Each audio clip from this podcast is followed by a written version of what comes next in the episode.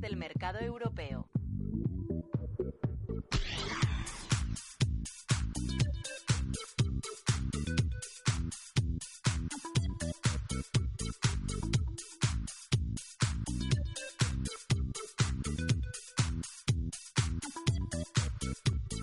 Pues pendientes de ese mercado europeo que poco a poco va a ir abriendo sus puertas. Y hoy saludamos al otro lado del teléfono a Félix González, socio director de Capitalia Familiar. Félix, muy buenos días. Hola, ¿qué tal? Buenos días. Pendientes de Europa, de ver si continúan las altas o los recortes y también pendientes de, de las empresas. Vamos a mirar en primer lugar a esos mercados que con qué tono están abriendo. Bueno, están abriendo ligeramente en positivo en estos momentos, con, con subidas moderadas en torno a unas eh, tres décimas, eh, que no es una subida demasiado intensa. Se está recogiendo en cierta forma, eh, aunque es, cierto que, que los resultados de Alcoa ayer eh, reflejaron o, o, se concretaron en unas pérdidas en, en el trimestre, si quitamos los extraordinarios, los resultados fueron bastante buenos, por encima, claramente por encima de lo que prevía el consenso del mercado. El mercado estaba esperando 5 centavos por acción y fueron 9 centavos por acción, o sea, prácticamente dobló las previsiones del mercado, quitando extraordinarios, que fueron unas provisiones por, por reducción de capacidad productiva fundamentalmente en Brasil. Los ingresos quedaron un poquito por debajo, pero marginalmente, y la realidad es que el mercado acogió bastante bien los resultados eh, tras el cierre de, de, la bolsa estadounidense en el, en el postmercado. Eh, vimos Alcoa subir eh, por encima del 2,5%, con lo cual, bueno, el, comienzo de la campaña de resultados del primer trimestre, eh, que se inauguró oficiosamente ayer, eh, ha sido bueno. Ahora hay que ver a otras grandes compañías que irán publicando a lo largo de los próximos días y especialmente la semana que viene y la siguiente van a ser las dos más intensas y, y van a ser clave para, para bueno, testar la, la consistencia ¿no? de las actuales valoraciones en, en el mercado en general y en el mercado estadounidense en particular.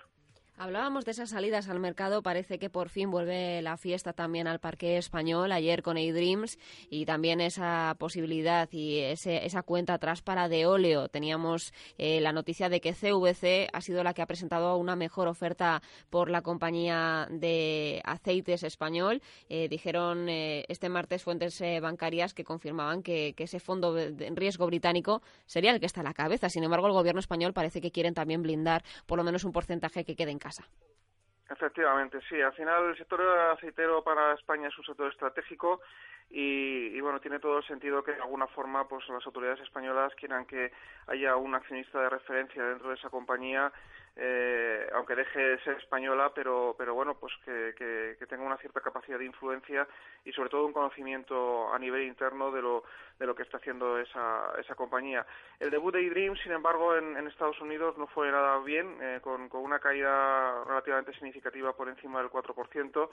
Y, y, bueno, pues el, el, mercado está en una situación ahora delicada, vulnerable, con, con cierto nerviosismo precisamente por, por el inicio en el que nos encontramos de la campaña de resultados empresariales del primer trimestre y, y esperando, como decía anteriormente, a ver si, si, esos resultados bueno, pues justifican los actuales niveles de, de cotización a nivel general. El otro foco de riesgo sigue siendo Ucrania. Hemos visto en las últimas sesiones pues un aumento de la tensión en las regiones del este del país, a, a la par que se van acumulando tropas rusas en, en, en esa parte de, de la frontera. Y, y, el temor de todos, tanto a nivel político como a nivel de los mercados, es que bueno pues estos movimientos y estas revueltas que se están produciendo en, en esas regiones del este de, Ucrania pues sean el preludio de un movimiento de anexión similar eh, por parte de Rusia al que hizo con, con Crimea, ¿no? lo cual no haría sino incrementar la tensión entre las potencias occidentales y, y Rusia, aunque nosotros seguimos pensando que en ningún momento se va a llegar a una escalada bélica en el, en el conflicto. También muy pendientes de ese sector financiero es eh, una vez más protagonista. Linde estaría debatiendo en Europa suavizar el duro escenario macro para los test de estrés que tendremos que superar en el próximo otoño.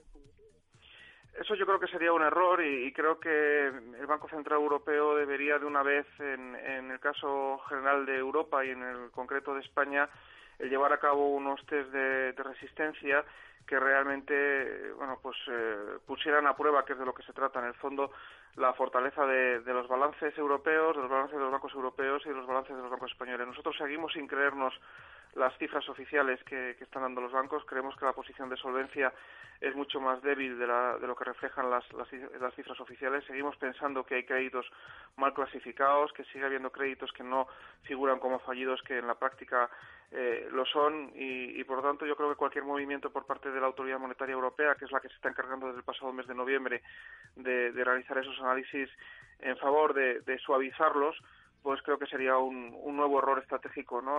Hay, que, hay que recordar que, con el estallido de la crisis del año 2007, la Reserva Federal eh, aplicó un procedimiento completamente distinto. Metió a sus, sus, inspectores en las 19 entidades financieras más importantes del país, analizó a fondo lo que había allí en esos balances y fruto de, ese rigor pues hoy tenemos a un balance, a un, sector bancario norteamericano, estadounidense saneado y que de hecho ha estado volviendo íntegramente todo el dinero que, que los contribuyentes americanos aportaron en su momento para el proceso de saneamiento, cosa que no ha sucedido en Europa y especial en España todavía y que dudamos que vaya a suceder porque yo creo que, que gran parte del dinero que se ha aportado por parte del contribuyente español a sanear el sistema bancario español se va a perder.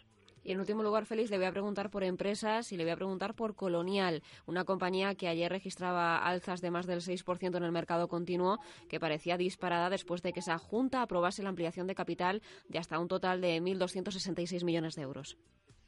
Sí, y el, acuerdo para la reestructuración de la deuda también, que, que le permite, bueno, pues garantizar su, su viabilidad después de la dura crisis que, ha sufrido junto con el resto de, de las inmobiliarias del sector desde, desde la crisis del año 2007. Yo creo que es un movimiento eh, positivo y que desde luego pues se despeja en gran medida pues eh, la, viabilidad, ¿no? y el futuro de esta compañía de cara a los próximos años.